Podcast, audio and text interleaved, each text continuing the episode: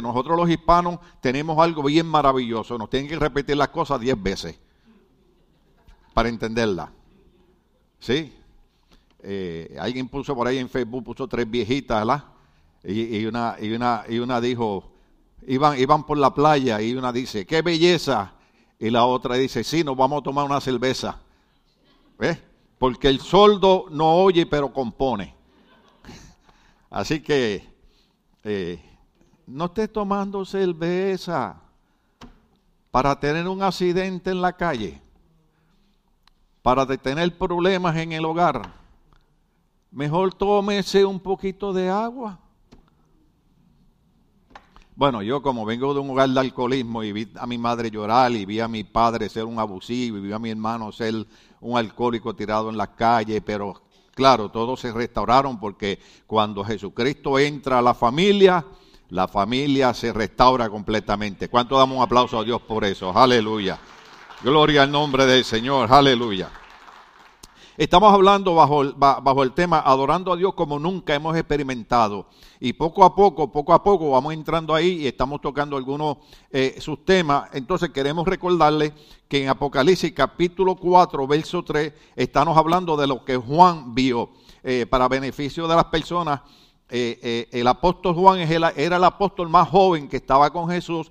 Cuando llega viejo, como es cristiano, lo encarcelan, pero es en una isla llamada Pasmo que está sola.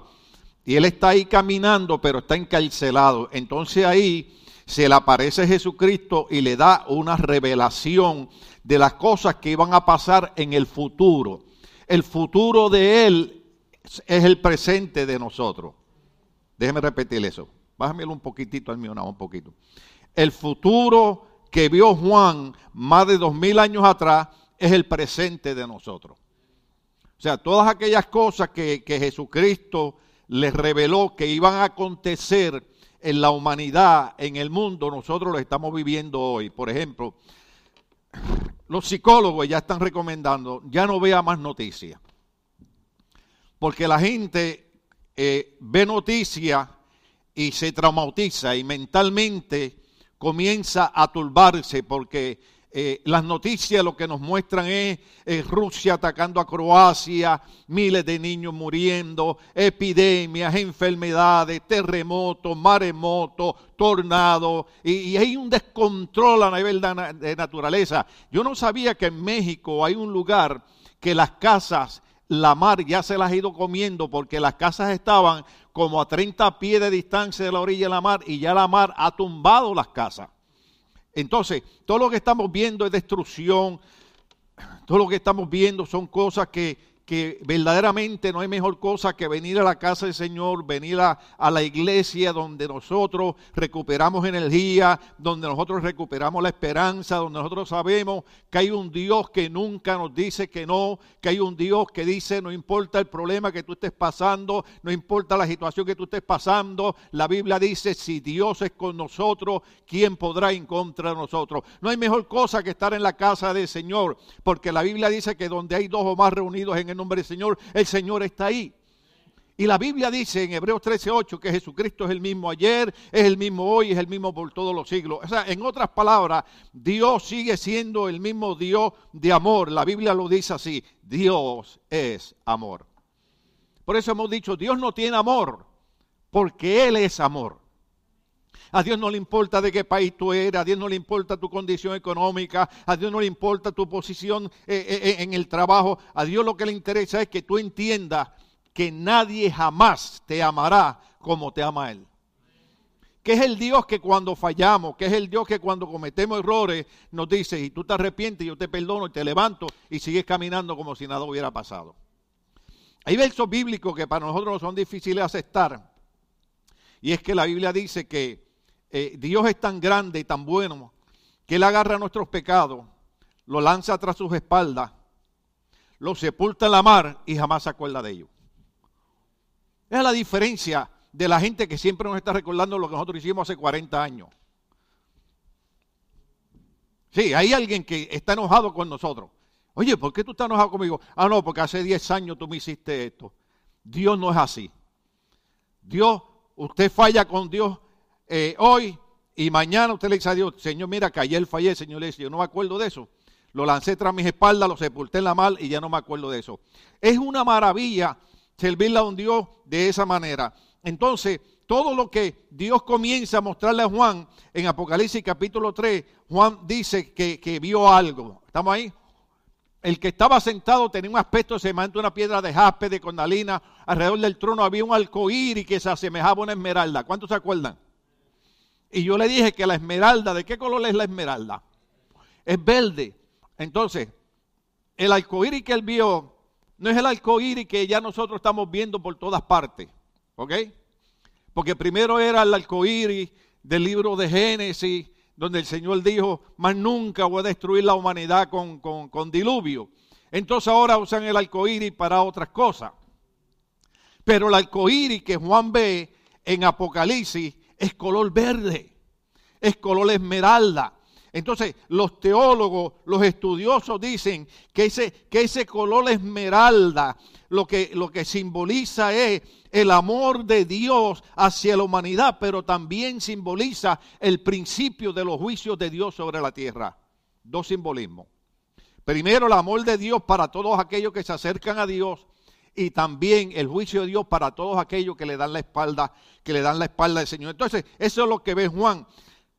Es lo mismo que el libro de Éxodo, capítulo 28, versos 15 al 20, eh, cuando el Señor le dice a los sacerdotes que se pongan lo que se llamaba un efod, que era como una tabla que ellos se ponían al frente, entonces tenían doce piedras que repensaban las doce tribus de Israel. Y ahí están los colores de la piedra, eh, eh, oro, púrpura, carmesí, escarlata, lino fino, como hiciste con el efod, sigue por ahí rápido. Será doble cuadrado de 20 centímetros largo por 20 de ancho, será lo que vamos a usar aquí. Engalzarán en él cuatro hileras de piedras preciosas. En la primera pondrás un rubí. ¿De qué color es el rubí? Robo. Simboliza la sangre de Cristo que borraría nuestros pecados. Un crisolito y una esmeralda. Sigue. En la segunda una turquesa, un zafiro y un, y, un jade. Entonces, eso era lo que el Señor le iba a poner. Debiéramos seguir hasta el 20, pero ya lo tocamos anteriormente. Ese era el pectoral que usaban los, sacerdotes. Ahora, la descripción de, de Dios, Juan lo describe así, porque nadie ha visto al Padre. ¿Cuántos recuerdan eso? Éxodo capítulo 33, verso 20, póngalo ahí. Éxodo 33, 20. Porque si algo hacemos en nuestra iglesia es probar por las escrituras que lo que predicamos va conforme a lo que Dios ha dicho. Pero debo aclararte que no podrá ver mi rostro porque nadie puede verme y seguir con vida. Nadie ha visto a Dios. Por eso cuando a mí me preguntan, pues usted sabe que hay gente muy lista, cuando la gente no quiere oír de Dios, cuando la gente no quiere servirle a Dios, le dicen a uno, bueno, ¿de dónde salió Dios? Yo le digo, yo no sé de dónde salió Dios, pero sé de dónde salió Jesucristo. Y Jesucristo históricamente está probado que existió. Arqueológicamente está probado que existió. Entonces Cristo dijo, el Padre y yo una sola cosa somos. Cristo dijo, el que me ha visto a mí, ha visto al Padre que me envió.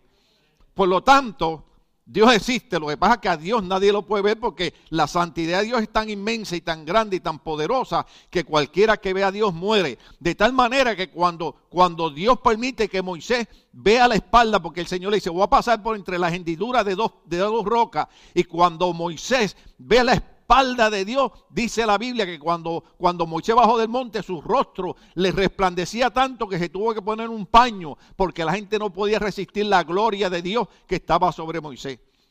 Por eso es que Dios se manifiesta a través de Cristo para mostrar su amor y nosotros podamos ver a Cristo reflejado en la palabra. Entonces, en Juan capítulo 6, verso 46 lo dice de esta manera. Al Padre nadie lo ha visto, excepto el que viene de Dios, solo él ha visto al Padre. ¿Quién fue el que vino de parte de Dios? Cristo. Solo Cristo ha visto al Padre. Por eso nosotros sabemos que Dios existe por la manifestación de nuestro Señor Jesucristo. Entonces dice de esta manera, Colosenses capítulo 1, verso, verso 15. Colosenses 1, 15. Ahora esta parte es importante. Colosenses 1, 15. Cuando hablamos de Jesucristo, porque hay muchas religiones, hay muchas filosofías. Y yo comprendo, yo entiendo, yo estudié en la Universidad de Puerto Rico en Ciencias Sociales y cuando uno es joven, uno pertenece a los, a los partidos políticos rebeldes eh, y esa era mi canción, ya ustedes saben el testimonio, los canso con eso, eh, mi canción favorita es Soy de una raza pura, pura rebelde. Y después me gustaba Elvis Presley cuando decía, y después eh, Bobby Cruz lo cantaba y decía, yo así viví y siempre fui a mi manera porque yo era el tipo de persona que nadie se podía meter en mi vida. Yo vivía a mi manera. Yo hacía lo que quería hasta que tuve un encuentro con Cristo. Ahí las cosas cambian. Porque Cristo naturalmente transforma a uno para bien. Cristo restablece el hogar, Cristo restablece la salud, Cristo rompe los vicios, Cristo liberta a uno la droga, Cristo liberta a uno el alcoholismo, Cristo, Cristo hace diez mil cosas en la vida de uno. Y muchos cristianos dicen, ay, pero yo soy cristiano y tengo un montón de problemas, pero en los montones de problemas Cristo está contigo y tú siempre tienes la victoria en los montones de problemas, porque lo nacido de Dios vence al mundo y esta es la victoria que ha vencido al mundo, el Hijo de Dios. Eso, e, e, esa es la diferencia, eso es lo que la gente no entiende. Yo puedo tener diez mil problemas, pero los diez mil problemas no son más grandes que el solo Dios al cual yo le sirvo. Él ha prometido, dice, cuando camines por las aguas, las aguas no te anegarán. Cuando camines por el fuego, el fuego, la llama no alderá en ti. Es más, la Biblia dice, vendrán mil contra, eh, vendrán eh, eh, por un camino contra ti los enemigos y por cien saldrán huyendo. Ese es el Dios de nosotros. Lo que pasa es que en quién nosotros hemos puesto nuestra fe. ¿Ponemos la fe en nuestra fuerza? ¿O ponemos la fe en el Dios que dice, a todo aquel que cree, todas las cosas le son posibles? Es más, yo le iba a hacer una pregunta a usted muy positiva. Y si usted se atreve, levante las manos. Yo no sé si el predicador es que digo, levante las manos, pero, pero si usted se atreve, levante las manos. Si no las deja ahí, porque de todas maneras yo sé, yo desde aquí veo todo. ¿Cuántos de ustedes están seguros que van a terminar el año? Vivos. ¿Cuántos de ustedes están seguros que van a despedir este año vivos? Tres amenes. Son gente de fe. Porque antes del 2020 había un montón de gente que decían que no creían en Dios, que no tenían que venir a la iglesia.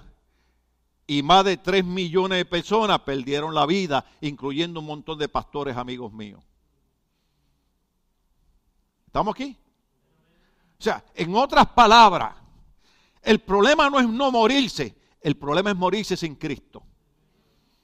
Porque la promesa de Cristo es, todo aquel que cree en mí, aunque esté muerto, vivirá porque yo soy la resurrección y también soy la vida.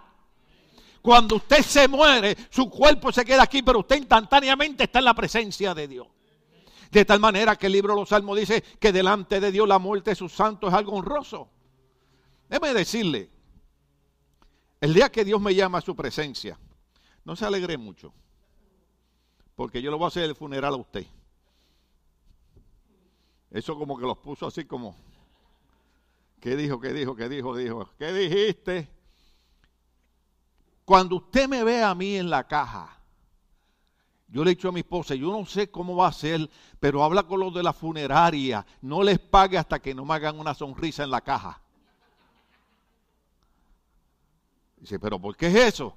Porque usted va a ver mi cuerpo ahí, pero yo voy a estar caminando por las calles de oro, por la mar de cristal, voy a estar con aquel que dijo, yo soy la lumbrera, no hay necesidad de sol, no hay necesidad de luna, yo voy a estar con aquel que dijo, todo aquel que cree en mí, aunque esté muerto, vivirá. Sea el nombre de Dios glorificado. Ese, es el, ese es el Cristo de nosotros. Entonces, mire lo que dice. Cristo esta parte es bien importante porque recuerde que hay religiones que dicen que Cristo no es Dios. Entonces, la Biblia dice que Cristo, Él es la imagen del Dios invisible. ¿Se acuerda cuando empezamos el mensaje que dijimos que nadie ha visto a Dios jamás? Pero ¿qué dice ese verso? Cristo cuando dice Él con letra mayúscula y acento, se refiere a Cristo. Él, lo que pasa es que no estamos leyendo todo el libro colosense. Él es la imagen del Dios invisible. Ahora, oiga esto bien. Mm. Esta parte es bien, bien, bien importante, porque lo que estamos hablando es que, que Cristo es la esencia de Dios. Él es la imagen del Dios invisible, el primogénito. ¿Cuál es el primogénito? Aquí yo lo voy a decir con mucho respeto, usted sabe que yo respeto todas las religiones. Eh, yo sé que la gente me critica, ah, tú eres cristiano. Eh, no, no, pero yo respeto a las demás religiones. Y hay algunas religiones que dicen que Cristo, ¿verdad? Ustedes me entienden. Pero hay una religión cuando habla, dice, Cristo era hijo. Ustedes me entienden, ¿verdad? ¿Qué es primogénito? El primero. Y hay otra, hay otra, hay otro verso bíblico cuando dice que Cristo es el unigénito hijo de Dios. Pero entonces dice, Él es la imagen del Dios invisible, el primogénito, oiga bien, el primero de toda creación todo lo que existe, el universo, la, la, la, la, galaxia, ¿cómo se llama? ¿Cómo se dice? La, Vía Láctea. Ahora encontraron otro planeta más. Los psicólogos estaban mirando con un, telescopio. ¡Ah! Y después lo hicieron hasta en inglés. Another planet. Y yo digo, ay bendito papá, tú no sabes todos los que existen. ¿Se acuerdan cuando yo probé aquí que hay tres cielos? Y todavía Dios va a hacer un cuarto cielo. Los, científicos dicen, Dios no existe. Y a cada rato Dios le da una muestra. Los otros días salió un científico por ahí y dice, estamos, estamos preocupados porque cuando investigamos el espacio siempre vemos planetas, encontramos estrellas nuevas, pero, pero hay un lugar que es, es, es, como un túnel oscuro. Por ese túnel oscuro va a aparecer el Rey de Reyes y Señor de Señores, el Alfa y Omega, el principio y el fin, que se llama Jesucristo.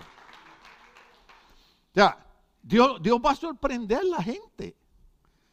Entonces, Cristo, esta parte es bien importante porque nosotros no somos extremistas, nosotros no somos fanáticos, pero somos muy creyentes de que la salvación es exclusivamente a través del primogénito de toda creación, que es la imagen del Dios invisible que se llama Jesucristo. ¿Cuánto estamos aquí? Entonces, en los días que estamos viendo es bien importante, porque acuérdese que, que, tanto la tecnología como el gobierno corrupto y liberal se ha encargado de tratar de sacar a Dios de todas partes. Óigame bien, ¿cuántos son de México aquí? Aunque hayan perdido, digan amén. En México quieren hacer lo mismo que en Estados Unidos. Quieren quitar ahora los nacimientos de la Navidad de los lugares públicos. Entonces le digo a mi esposa, yo tengo problema con eso. Yo sé que cuando me metan preso, todos ustedes me van a la visitar y me van a llevar ensalada y todas esas cosas. Sigue durmiendo de ese sueño. Pero oiga esto. Aquí, en mi alcaldía de la ciudad donde yo vivo, en el mes de. ¿Cuándo fue? Hace un par de meses. Que estaban haciendo una celebración. Pusieron una bandera ¿Sabe cuál digo? ¿Ya entendieron? Porque yo no quiero que la gente piense que nosotros somos enemigos de ellos. Yo nunca he sido enemigo de la gente que tiene otra orientación sexual. Nunca los he maltratado. Creo que son seres humanos, son hermanos, son hijos. Pero estamos en desacuerdo porque están haciendo algo que la Biblia dice que no debe hacerse. Porque la Biblia dice que un hombre no debe acostarse con otro hombre como si fuera con una mujer. Y una mujer no debe acostarse con otra mujer como si fuera con un hombre. Dice, porque eso va en contra de la naturaleza. Pero nosotros no los rechazamos, ni los odiamos, ni nada de eso. Yo tengo amistades que, son de, esa orientación, pero ellos entienden mi punto. Dice, pastor, nosotros no, nos gusta porque usted no, nos rechaza, no es enemigo de nosotros, pero nos ha, nos ha puesto muy en claro que no está de acuerdo con nuestro sistema de vida. Pero entonces en la alcaldía, por todo el mes levantaron una bandera en honor a ellos. Entonces termina el mes y el siguiente mes hacen un festival en la ciudad en honor a ellos. Después al otro día en el parque hacen un picnic en honor a ellos. Está bien, gloria a Dios, todo el mundo tiene derecho, estamos en Estados Unidos de América. Pero vaya a la alcaldía y pida que levanten una bandera.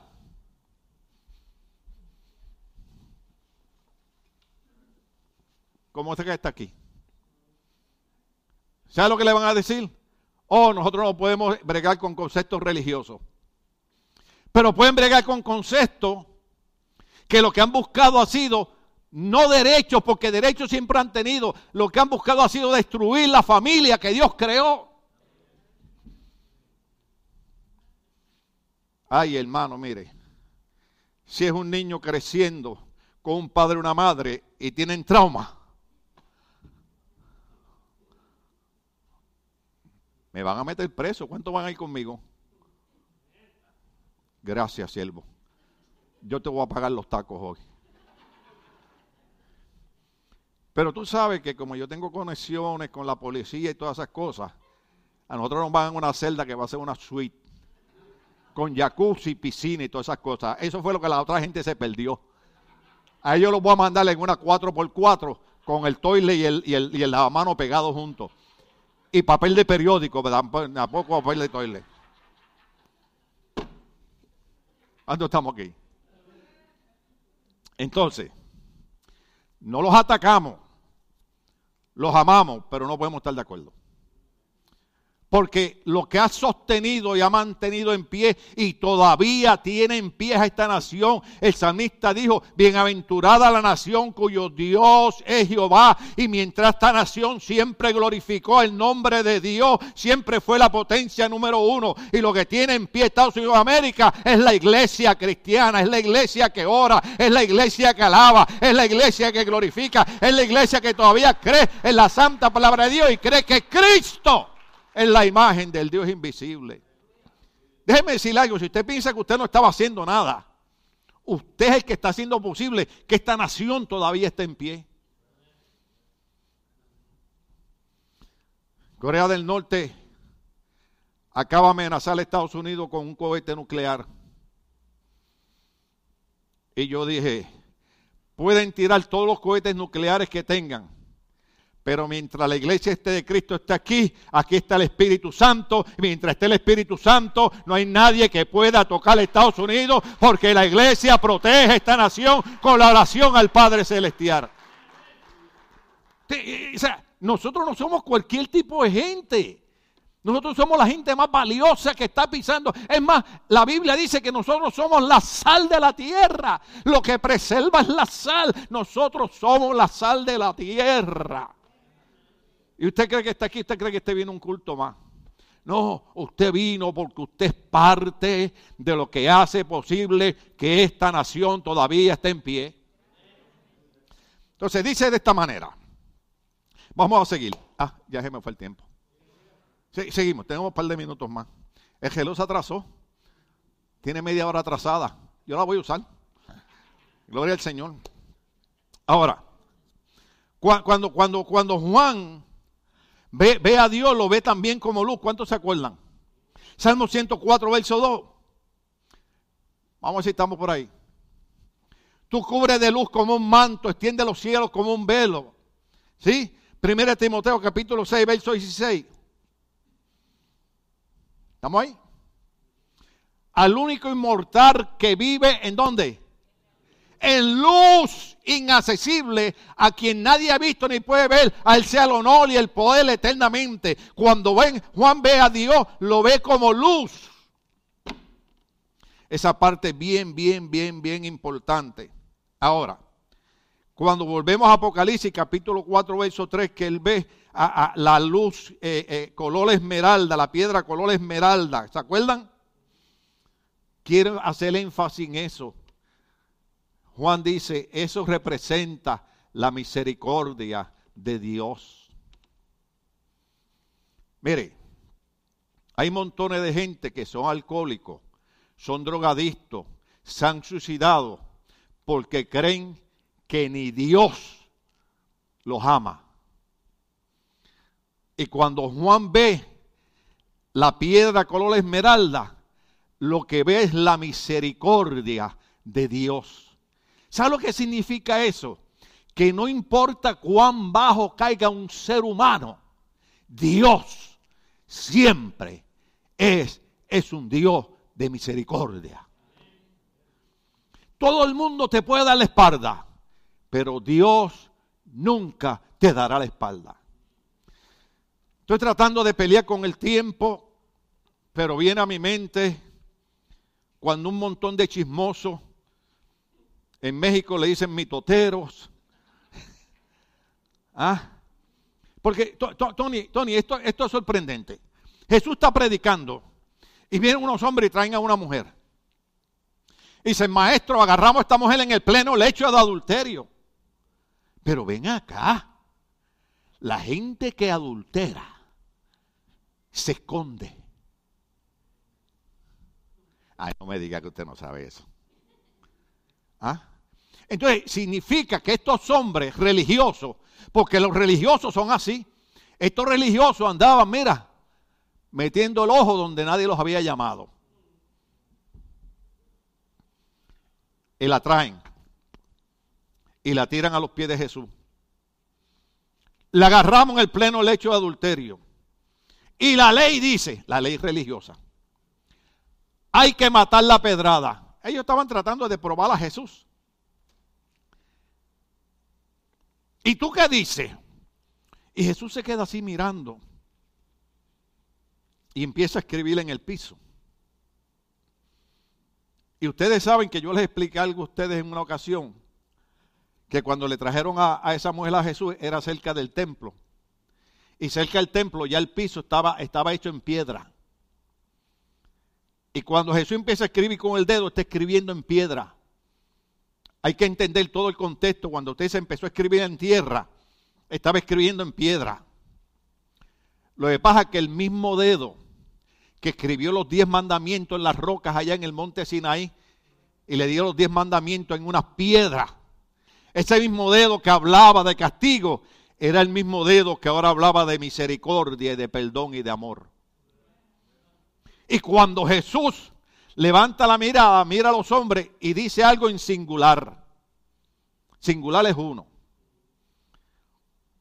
Todo aquel que esté libre de pecado ¿Sabes lo que quiso decir Jesús? Ustedes, partida de sinvergüenza, son unos adúlteros también. Y están acusando a esta mujer de adulterio. Ahora, el que esté libre de pecado, tírele la primera piedra. ¿Y qué dice la Biblia? Que cada uno empezó a soltar la piedra y empezó a botarla. Perdone la expresión, en Puerto Rico decimos que no tiene dinga, tiene mandinga. Por eso es que en la iglesia, la Biblia dice que nos sobrellevemos los unos a los otros. ¿Sabe lo que es sobrellevarse? Que hay cosas tuyas que a mí no me caen bien. Y hay cosas mías que a ti no te caen bien. Pero tenemos que sobrellevarnos los unos a los otros. Porque yo tengo cosas malas, pero tú también tienes cosas malas. Pero yo cuando veo a todo el mundo aquí, yo a todo el mundo le veo un anillo de luz arriba. Veo un anillo de eso de santidad, entonces las pinturas que hacen así. Y los miro y le veo los rostros resplandecientes. Y digo, ay Señor, gracias porque soy pastor de ángeles. Ángeles caídos, pero son. Sí, hermano. Todo el mundo tiene cosas buenas y, debemos tratar de mejorar cada día y debemos procurar seguir creciendo las cosas buenas. Pero todo el mundo a veces tiene alguna cosita que molesta. Y la Biblia dice que sobrellevemos las cargas los unos a los otros. Y eso Dios lo entiende. Por eso es que cuando hablamos de Dios y hablamos de Cristo, hablamos de ese Dios que le dijo a aquella mujer, mujer, ¿dónde están los que te acusaban? Maestro, no están, se fueron. yo tampoco te condeno. Vete, pero no peques más. Eso es lo único que Dios nos pide. Dios lo que nos pide es que nos apartemos de la vida del pecado, que nos apartemos de la vida loca, que cometemos errores, pero venimos y le decimos, Señor, Señor, te pido perdón y te pido que me ayude para no volver a hacerlo. ¿Cuánto estamos aquí? Porque déjeme decirle, cuando uno trata de vivir bien, uno tiene éxito en la vida. Yo hasta los 18 años fui un fracaso. Yo se lo he dicho a ustedes. A los 17 años y medio todos los días un pensamiento, ya probaste de todo, ya has hecho de todo, quítate la vida, no sirve la vida para nada. Y a los 18 años se me aparece Cristo y dice, estate quieto muchacho, todavía tengo un montón para ti, tengo bendición, tengo bautismo del Espíritu Santo, tengo, tengo una iglesia hermosa en California esperándote. Mire, aquí estoy, el jueves cumplí año otra vez, alabado sea Dios, ese es el Dios de nosotros, sea Cristo glorificado. Ay, Dios mío, ¿cómo hacemos para terminar esto? Dice, los arcoíris aparecen en las tormentas normalmente, pero este arcoíris de Apocalipsis aparece antes de la gran tribulación que vendrá sobre la tierra, como dijo Jesús en Mateo capítulo 24, verso 22. Ponme Mateo 24, verso 22. Ahí es donde los quiero llevar. ¿Cuántos de ustedes, cuando empezó lo del COVID, empezaron a seguir las instrucciones del CDC? ¿Ah? Y todo el mundo con mascarilla, yo la uso. Y todo el mundo lavándose las manos.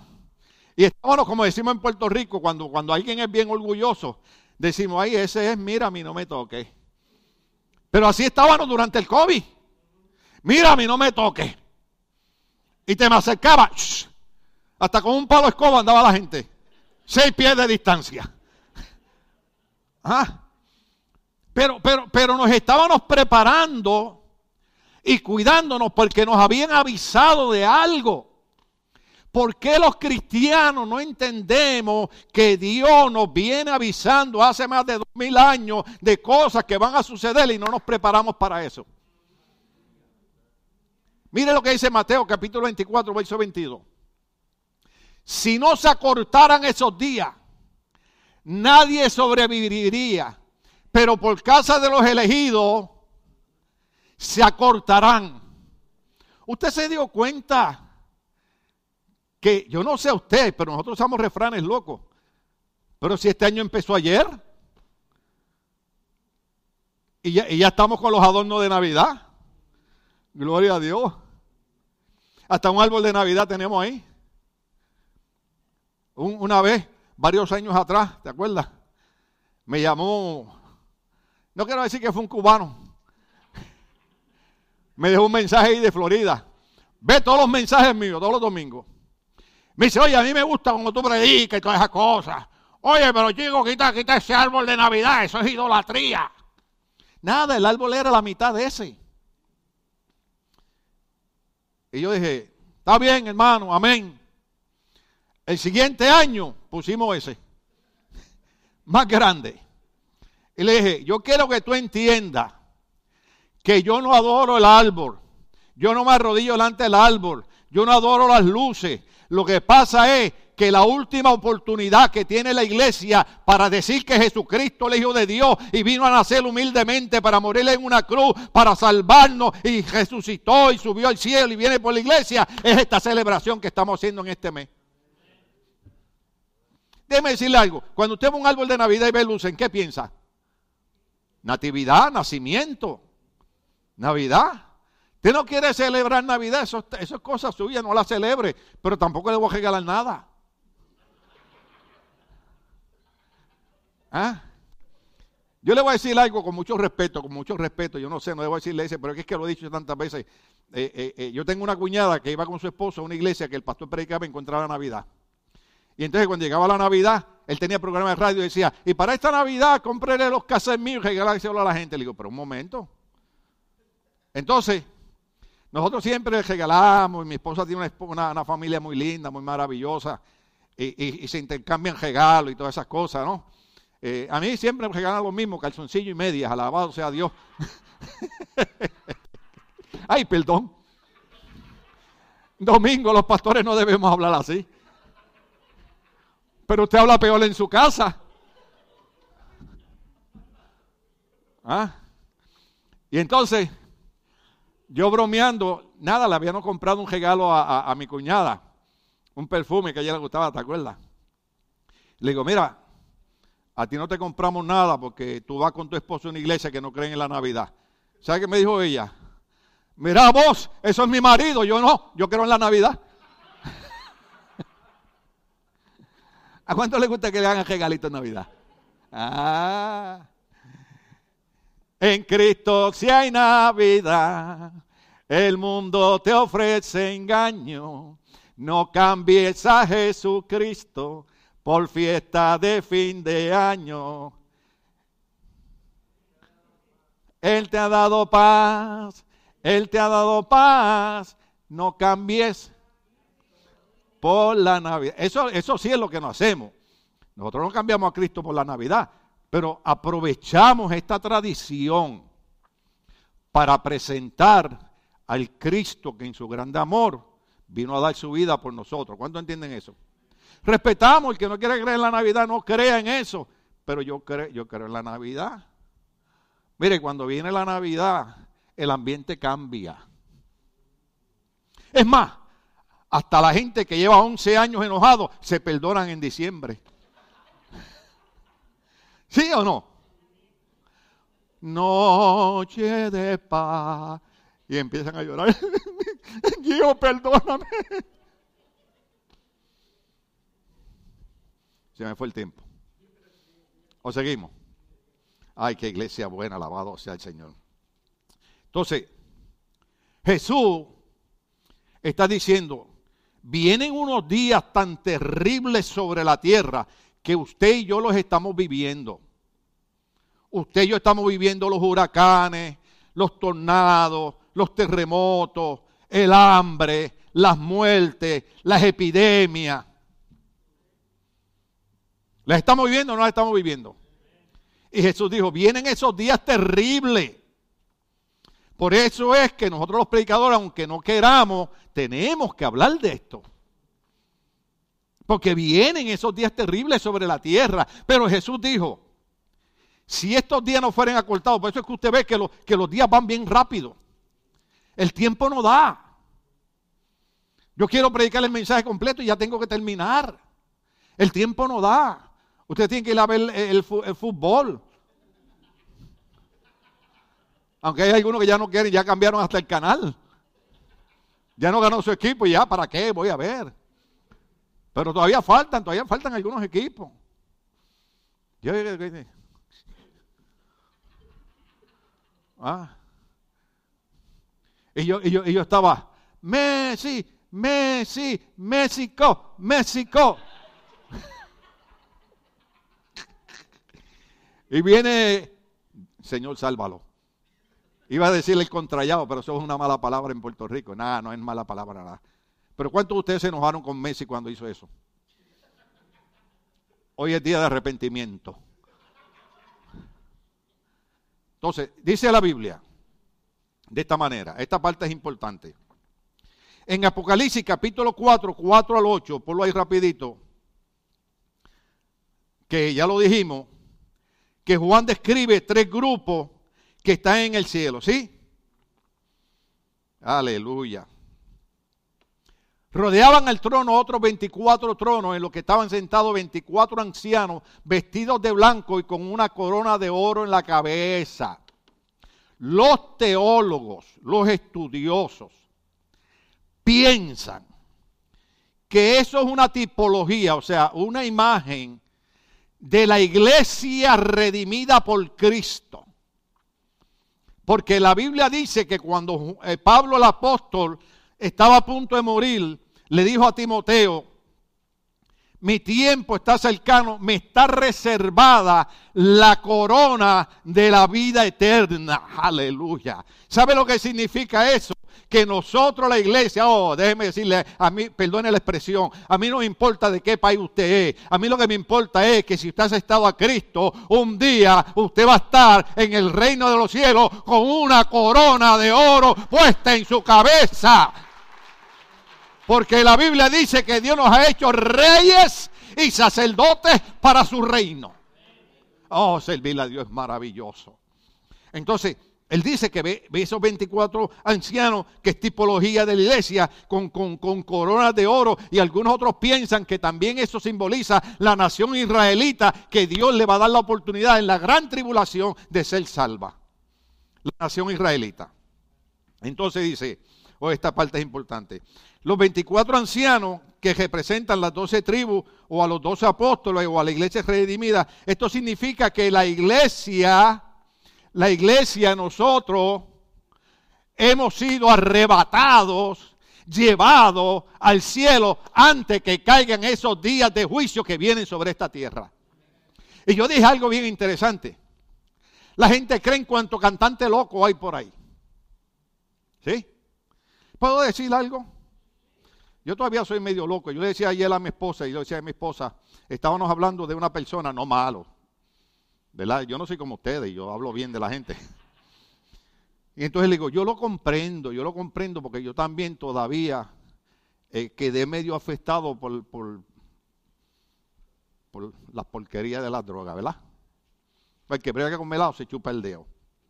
Y, y, hay veces yo predicando digo cosas y digo, ay Dios mío, yo me creo que estoy con mis amigos del barrio. Pero, pero déjeme, déjeme, decirle, déjeme decirle algo.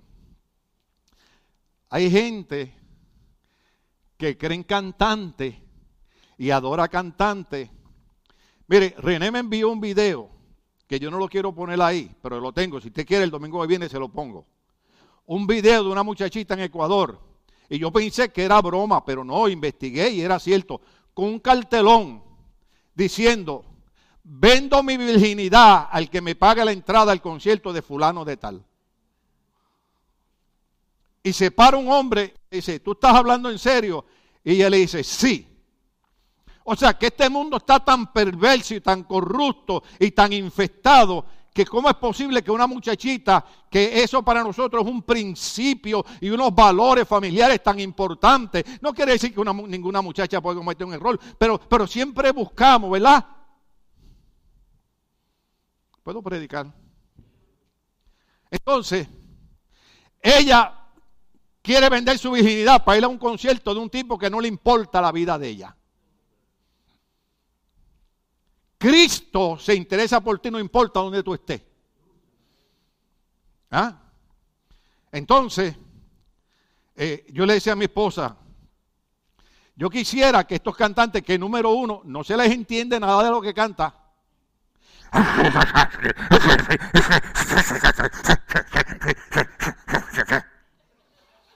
¿Cuántos me entendieron? Y yo digo, ¿qué dijo? Es diferente. Yo, yo, yo, yo, yo, yo quisiera cantar, pero yo no sé cantar esa, porque yo sé que a los mexicanos les gusta esa que dice, México lindo y querido, si muero lejos de ti, que me entierren. ¿En dónde? ¿Eh? Pero yo soy en mi viejo San Juan, cuántos años forjé en mi tiempo de infancia, mi primera ilusión y mis cuitas de amor son recuerdos del alma. Ay, usted no sabe lo que es eso. Aunque hay otro que le gusta a menudo. ¿Cuánto le gusta a menudo?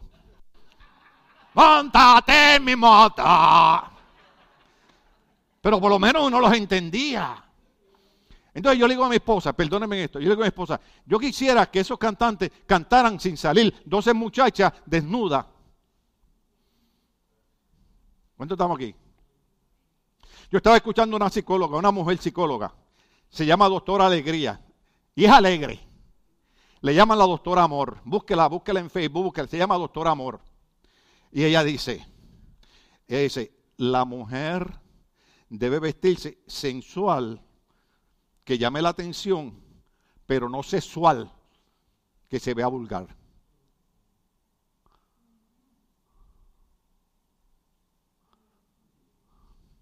Y ella dijo, de, de, oportunidad a la imaginación. ¿Ah? Y pasa una mujer enseñando los glúteos Y usted dice, pasa una con la falda en la rodilla, ¿qué habrá ahí?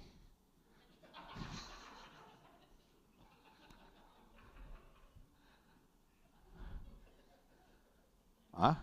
Por eso es que yo me cubro todo. ¿Ah? Pero, eh, eh, eh, o sea, yo quisiera que saliera, claro, a mí me gusta la música cristiana, yo, ¿verdad? Mi esposa sabe, yo todos los domingos pongo música cristiana y ella sabe la que van a poner en mi funeral. Yo, yo pongo a Teresita Leblanc y Manuel Román y todas esas cosas. Y ya ella dice, ya, ya me voy de la sala porque ya va a empezar la una de la mañana. Y yo temblaba en mi habitación, porque Dios me decía, sal al campo a predicar. Mi esposa me dice, todos los domingos pone la misma canción. Porque yo prefiero, yo prefiero, ¿cuántas veces hemos hablado de eso? Hoy no puedo hablar de la doctora, pero yo prefiero Jehová guardará en completa paz aquel cuyo pensamiento en él persevera. Porque lo que tú metes aquí, que entra por aquí, te hace actuar en la vida. ¿Cuánto estamos aquí? Tengo que terminar. Dice así, dice así. Oh, aleluya. Comienzan los juicios de Dios. Ahora, voy a terminar, no todo el mensaje, sino una parte, porque vienen un juicio de Dios sobre la tierra que esto suena fanatismo, esto suena religioso, esto suena cansado. La gente dice, ay bendito, hasta cristianos han ido a la iglesia. Ay, llevo 40 años desde que Cristo está viniendo. Mira, mira, Noé estuvo 120 años construyendo un arca en un lugar desierto y nunca había llovido y le creyó a Dios y un día cayó un diluvio. ¿Sabes lo que pasa eso? Que aunque no, ninguno de nosotros ha visto a Dios venir, un día Dios va a venir. Y algunos de ustedes que creen que son los extraterrestres, a ustedes sí se los van a llevar los extraterrestres. A mí me va a llevar Cristo. ¿Cuándo estamos aquí? Termino con esto. Primera Corintios, capítulo 3, 10 al 15. ¿Cuántos están vivos todavía? Usted tiene que estar vivo porque usted ve todos los juegos de fútbol. ¿Ah? ¿Cuántos cuánto van a comer después del culto? ¿A dónde van a ir? Deme la dirección. Primera Corintios, capítulo 3, versos 10 al 15. Tal vez no pueda usar el otro. Esta es la problemática. Esta es la problemática. Que los pastores estamos llamados a veces a predicar ciertas cosas que a la gente no les gusta. Pero esto no es cuestión de que si nos gusta o no nos gusta. Esto es cuestión de que cuando a mí en enero el Señor reprenda al diablo, me agarró el COVID que casi me mata, Dios sabe de lo que estoy hablando. Yo pasé una semana durmiendo en un sofá, yo tragaba saliva y parecía que estaba tragando vidrio, una tos que me rompía el pecho, no me podía parar porque caminaba y parecía, me trataba de aguantar del aire. Pasé cinco días así, llamamos a la doctora, la doctora me dice, corre para emergencia, papá. Claro, me lo dijo en inglés. Me dijo, correr para emergencia, papá. Sí, me dijo. Entonces, yo voy a emergencia a las 2 de la tarde y cruzo la velita y la tienda está en el parking lot, ¿verdad? En el estacionamiento. Y le dicen a mi esposa, usted no puede pasar. Él entra solo. Y yo casi me pongo a llorar como un nene. Pues yo no puedo caminar para ningún lado sin mi esposa. Digo, yo solo en el hospital. Deje quieto, hombre, que ustedes son iguales. ¿Ah? Entonces me vienen allá y me, traen un tubo y me meten una cosa para aquí y me, ponen un tubo de oxígeno. Yo creía que era un viejito de, 98 años. Y ahí estoy. Y me sacan placa. A las 8 de la noche, de toda la tarde, a las 8 de la noche me meten en un cuarto en el hospital. Entonces estamos aquí. Y yo no me di cuenta que el COVID me estaba afectando y me quedaba dormido sin darme cuenta. Así como algunos de ustedes que ya están dormidos y no es el COVID. Entonces, eh, yo, yo, yo sé que yo estaba en el parking, de momento despierto en una cama. Y el doctor me dice, mira, tú estás bastante malo, pero llevas cinco días con los síntomas. Eh, te puedo enviar para tu casa. Y yo sonámbulo lo miraba. Y él me decía, you can go home, but uh, for me, I would like to keep you here. Y, le digo, well, doctor, what's your opinion? Le digo al doctor, ¿cuál es tu opinión? Porque me dijo, por mí yo te mando a tu caja, pero preferiría que te quedara. Y él me dijo, ¿te quieres quedar? Y sabe que yo le dije, me quedo. Ah, ah, papá. Me suben a otro cuarto arriba y viene una doctora. Y me dice, hay un tratamiento que no se ha probado en nadie. Está probado, pero no sabemos si funciona. Tiene que ser cinco días. ¿Apruebas que te lo dé? Y yo muriéndome en una cama de COVID, ¿qué usted cree que yo dije? Dele para adelante con todos los hierros. Y me dieron el primer tratamiento, hermano. Yo no me podía levantar de la camilla, no podía. Me dio el primer tratamiento. Mi esposa orando por mí, la iglesia orando por mí, los hermanos orando por mí, porque lo que la gente no entiende es que cuando un pueblo ora, Dios contesta. Y al otro día llegó la doctora y me dice, ¿qué pasó? Le digo, what do you mean what happened? Me dice, no, te, tengo que dar cinco tratamientos y nada más tenemos uno, ¿estás bien? Vete para tu casa. Y sé que fue eso, la oración del pueblo.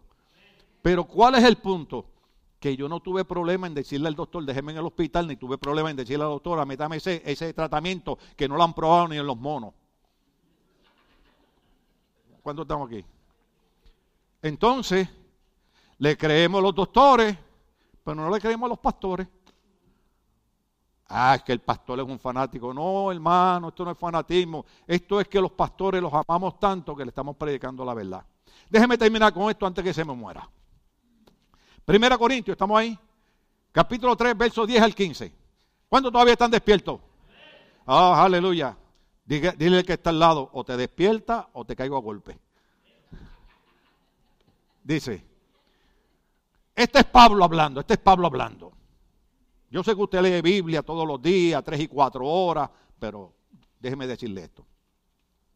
Según la gracia que Dios me ha dado, yo como maestro constructor, ¿cuántos saben de construcción? Entonces, los pastores somos constructores. Yo como maestro constructor eché los cimientos y otro construye sobre, sobre ellos. Vea esta parte. Pero cada uno tenga cuidado. ¿Qué? Cada uno tenga cuidado de cómo construye. O sea, dale, que es hasta el 15. Porque nadie puede poner un fundamento diferente al que ya está puesto, que es Jesucristo. Dale. Si alguien construye sobre este fundamento, ya sea con oro, plata y piedras preciosas, o con madera, heno y paja, su obra se mostrará tal cual es. Léalo todos ustedes lo que dice después. pues el día del juicio la dejará al descubierto. Papá, ¿sabe qué dice la Biblia? Que un día viene un juicio sobre esta tierra, viene un juicio sobre los incrédulos y viene un juicio para los creyentes. Dice, pues el día del juicio la dejará al descubierto, el fuego la dará a conocer y pondrá a prueba la calidad del trabajo de cada uno. Dale si lo que alguien ha construido permanece, recibirá su recompensa. Pero si su obra es consumida por la llama, él sufrirá pérdida. Será salvo, pero quien pasa por el fuego. Primera Corintios 3:13. ¿Qué significa eso? Que en el reino de los cielos sí hay recompensa para nosotros los cristianos, pero la Biblia dice que nosotros debemos comenzar a vivir una vida agradable a Dios, porque viene un día de juicio, lo creamos o no lo creamos. Terminamos con este verso. Segunda Corintios capítulo 5, verso 10. Segunda Corintios 5, 10. Ah, no, no, yo se lo pruebo la Biblia, voy a cerrar mis notas. Porque es necesario, ¿es qué? ¿Cuántos estamos aquí? Que todos, ¿cuántos? Comparezcamos, ¿qué es comparecer? es, aparecer, es presentarse. ¿Cuántos ustedes han tenido que ir a una corte? ¿Ah? ¿Cuántos han tenido que ir a pagar un ticket por exceso de velocidad? Porque tienen el pie muy pesado. ¿Ah? Y yo no sé, yo no sé usted, usted, usted se para frente a un juez y ¿sí o no? ¿Ah? Usted va, usted va vestido como que está, montate en mi moto. Y el cherry le dice, ¿dónde usted cree que está? ¿Ah? Entonces dice, porque es necesario que todos comparezcamos ante el qué? El tribunal de Cristo. ¿Qué quiere decir eso? Que los versos anteriores decían que va a haber un juicio para todo el mundo y que la Biblia dice que todo el mundo va a comparecer ante el tribunal de Cristo, oiga bien, para que cada uno reciba lo que le corresponda según lo bueno o lo malo, oiga, que haya hecho mientras vivió en el cuerpo. ¿Sabe lo que significa? Déjame terminarte con algo malo. ¿Sabe qué significa? Que los días de buscar a Dios y de agradar a Dios y de servirle a Dios es mientras estamos en este cuerpo, es mientras vivimos aquí, no es cuando nos morimos, no es cuando nos vamos, es ahora. Hay gente que, que me dice, ah, para, pero oye, desde que te metiste a esa religión, ya no vas aquí, no vas allá, porque un día yo voy a comparecer ante el tribunal de Dios y le voy a tener que dar cuenta por lo que yo haya hecho mientras yo haya vivido en este cuerpo. Estamos de pie, querida iglesia. ¿A cuánto Dios le ministró hoy?